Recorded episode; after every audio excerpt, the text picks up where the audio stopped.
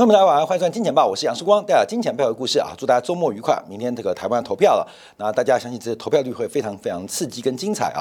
那我们特别做观察啊，在台北股市一万七千五百点的位置啊，相对于九个月前的一万五千六百点，那这一次的选情啊，其实蓝军的得票率不会太高，蓝军的得票率不会太高。那绿军的得票率会不会高啊？那就要看第三方的变化。那我们在下礼拜一再做一个解读跟追踪。那我们今天先关注的就是昨天美国公布的十二月。份的最新消费者物价指数，从所有的证据都显示，美国的二次通胀即将开展，美国的二次通胀即将开始发威哦。好，我们先看到绝对数据年增率啊，这个公布出来年增率是百分之三点三五，相对于十一月份的三点一四，这个数据啊出现了相当明显的反弹啊，弹升了大概零点二一个百分点，所以从整个年增率观察是创下近三个月新高。那我们密切做留意啊，因为随着基期效应的一个减缓。啊，包括的一月，包括的二月，到今明今年的三月份的时候，会见到一个相当低基期的变化。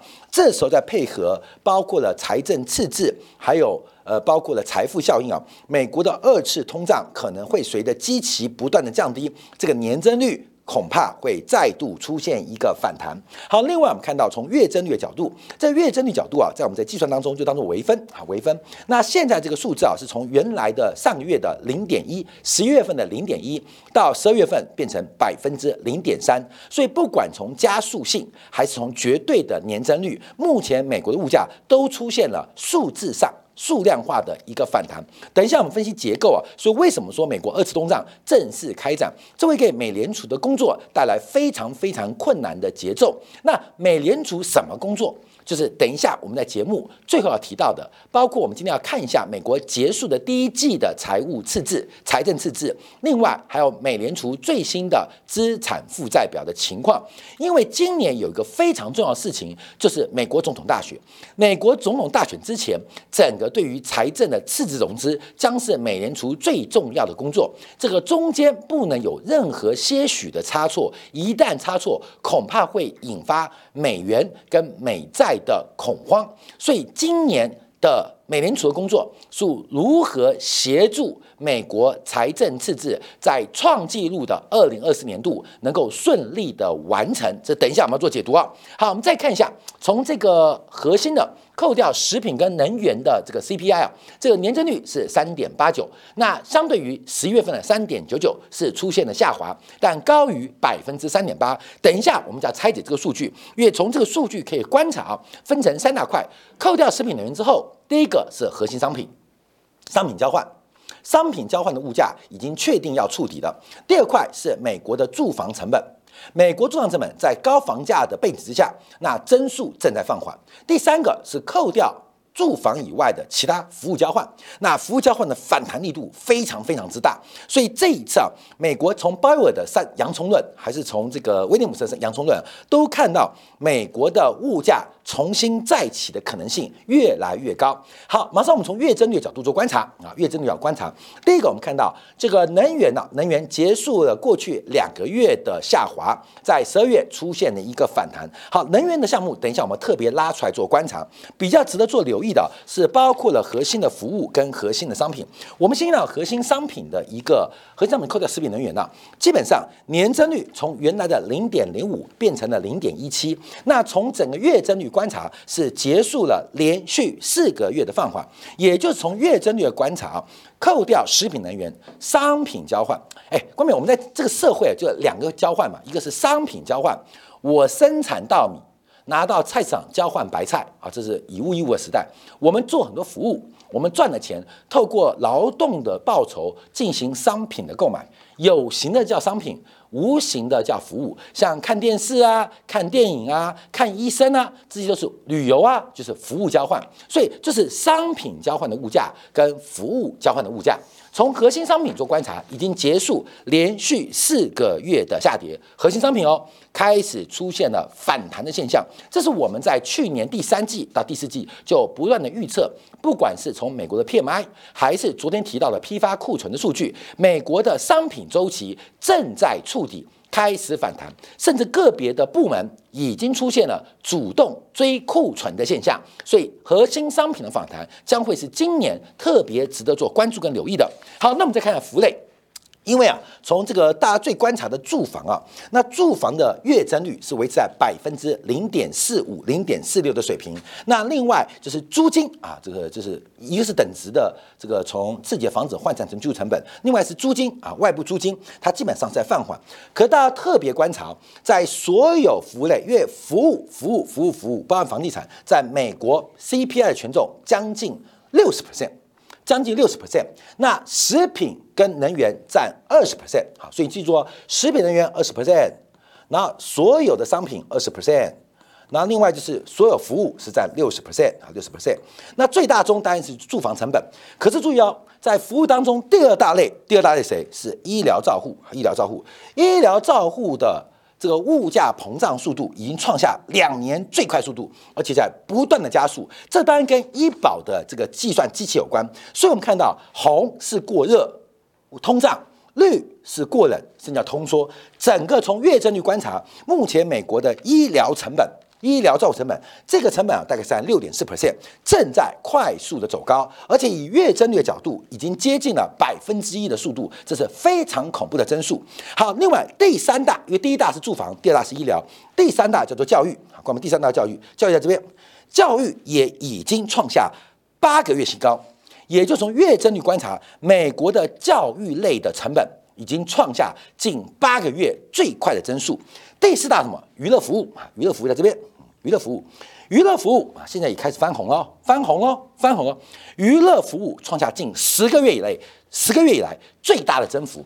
所以我们看到，从包围逻辑，先扣掉食品能源，扣掉食品能源的商品交换，那再把服务拆成两块，一部分是三十 percent 的住房，另外三十 percent 是扣掉住房之外的服务交换啊，它是讲这个三重的通胀啊，商品的通胀，扣掉食品能源开始反弹。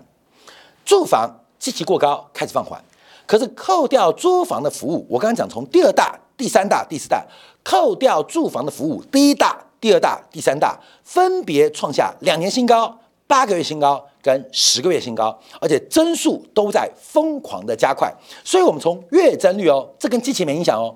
从月增率的角度，整个美国物价重新抬头的。这个趋势是非常非常显著的。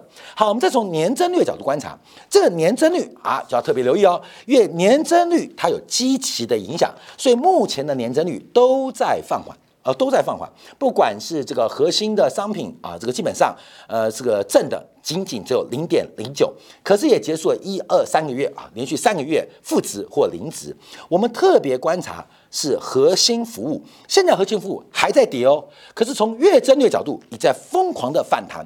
所以这个美国物价的三重变化，扣掉了初级原材料的食品能源，从商品再到扣掉住房的服务，基本上都在反弹。现在压住美国物价的一个是食品价格，第二个叫能源价格，压住美国物价的。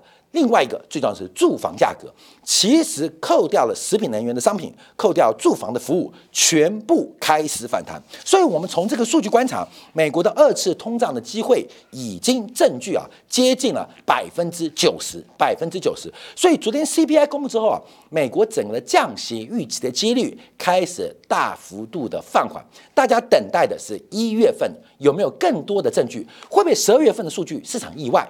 十二月数据市场意外，哎，高于预期市场意外，当然不可能嘛，因为我们刚刚提到，从月增率的趋势，月增率的趋势它不会是意外，它没有意外，因为有很多的权重跟因子正在用非常高的速度正在做反弹，正在做反弹。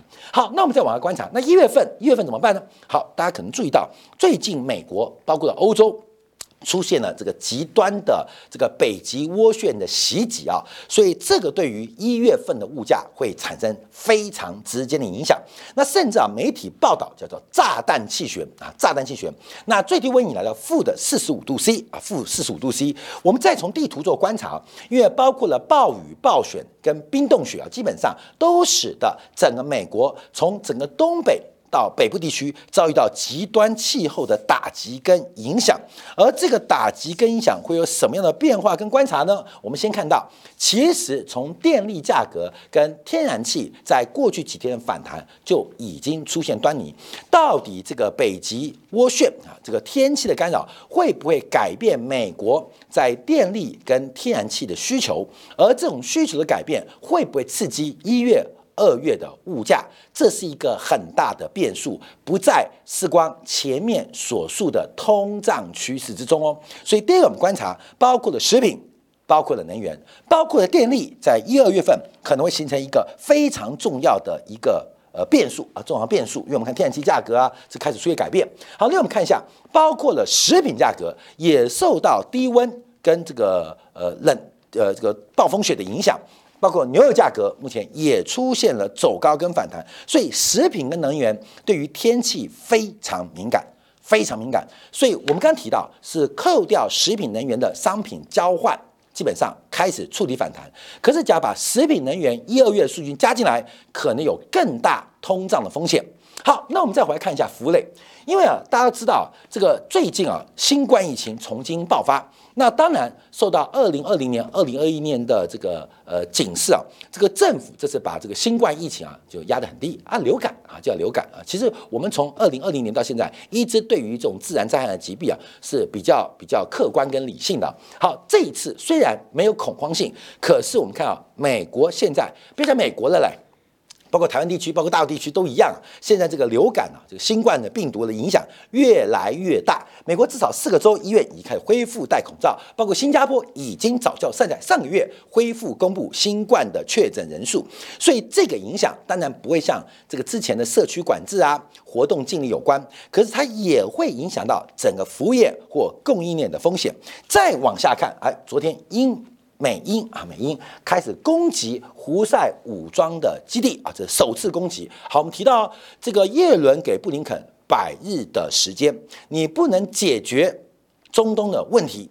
解决红海的摩擦，解决中东势力重组的风险，那基本上，那耶伦鲍威尔可能改变货币政策。我们过几天就逻辑就提到，所以我们看布林肯一离开中东，就宣布对胡塞武装开始进行首度的一个攻击，这使得油价在昨天也出现了非常强力的一个反弹。当然，胡塞武装控制了一个这个美籍的油轮啊，所以整个风险都在扩大。好，这个问题啊，我们就要观察，因为到底会是一个。呃，短期的地缘冲突还是长期的结构改变？从胡塞武装到巴以冲突，更多可能是长期结构的改变。而这个长期结构的改变，对于供应链的成本就会长期化。那供应链它能够把这个成本进行转嫁吗？一旦转嫁，它对于消费者，对于很多全球的物流就会长期的通胀。呃，大家要观察哦。所以，我们刚刚从不管从天气。不管从病毒，再从这个战争，今年的通胀不可小觑啊，不可小觑。所以，我们第二个观察，现在对物价没有刺激的就是能源了，因为能源价格受到基期相对较高影响，目前的年增率仍然相当低迷。可油价一旦任何的反弹，尤其是中国的救市行为，假如有幸。或是不幸真的出现反弹跟复苏，这个有幸是对于中国来讲，这个不幸是对于美国白宫来讲。不管是有幸不幸，一旦开始救成功，因为 PSL 工具已经要开始发放了嘛，从十二月、一月、二月应该会连续来做刺激，所以一旦对原材料的需求开始发动，再加上地缘政治的冲突，油价也会成为今年一个非常大的变数跟风险。好，那我们再往下观察。再往下观察，这是我们用复合年增率，既不要看月增率那么短，也不要被年增率的机器影响。我们透过三年的滚动复合年增率来经过换算。那美国的十二月物价是来到了百分之五点六。它比十月份的五点六七来的低，可是仍然在一个非常高的增长水平，增长水平。所以，我们把这个时间角度、呃跨度给拉开来，可以让大家了解到美国的物价，包括拜登的民调为何如此之低啊？这个物价的水平其实非常非常的快。好，再从这个通胀的呃粘性指标做观察，目前通胀的很多数据也在出现反弹啊，粘性数据也开始出现反弹。好，再往下观察。好，这达到我们今天节目的重点了。因为美国国债的利率昨天先反弹后拉回，从美国国债的利率走低，从美国国债的价格上涨。其实从市场的价格发现的角度来讲，哦美联储是有降息的机会，而这也不是我讲，现在已经大家成为共识了嘛。现在认为啊，降息是预防性降息或假动作的，但只剩下我们金钱豹，大家都认为会降息啊。但那这个降息自我实现，也使得美国国债价格，不管是短天期、中长天期的，都在走高，利率压回啊，利率压回。可是我们要特别观察。所以为什么叫做假动作？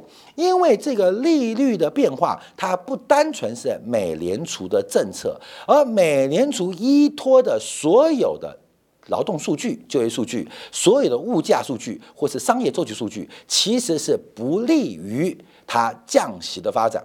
我们更要观察的就是我们提到刚刚结束的二零二四财政年度第一季。美国的财政年度是从每年的十月份到隔年的九月，那刚刚结束了十月、十一、十二月，就是二零二四年的第一财季。那总共的赤字是来到了五千一百亿美元，五千一百亿美元，跟这个去年同期是增加了百分之二十一。所以我们在过去半个月开创了一个话题，就是今年。美国包括华尔街都有一个唯一而且最重要的工作，就是替财政的赤字融资跟过去的债务的借新还旧再融资要进行让路。全球所有的流动性都要为美国二零二四年的融资，什么融资？一个是新的赤字增量的融资，因为入不敷出嘛，赤字太大。所以要要借债来弥补这个缺口。另外一个是美国的借新还旧，因为过去几年我们看到十年前的发债现在到期，另外过去两年美国的财政部发债趋于短期化，那这短期化就出现了一个再融资风险。所以今年最高估计美国财政部将有九兆的发行安排，那这个供给量是非常非常大。即将有九兆的新债券供给，其中四分之呃三分之二是借新还旧的，另外三分之一是新来的。不管你算那个两兆多还是七兆多的借新还旧，这都是一个巨大的供给。现在美国国债的价格反弹，面对一个天量的筹码供应，这个反弹的力度会有多大？会有多强？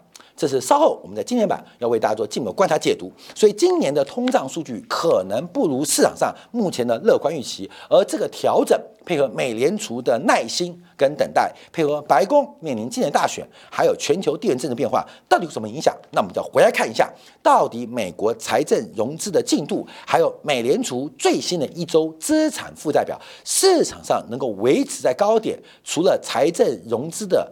时间窗口，还有美联储的资产负债表的 Q T 进度开始急刹车。休息一下，我们在这两部分为大家做进一步的观察解读。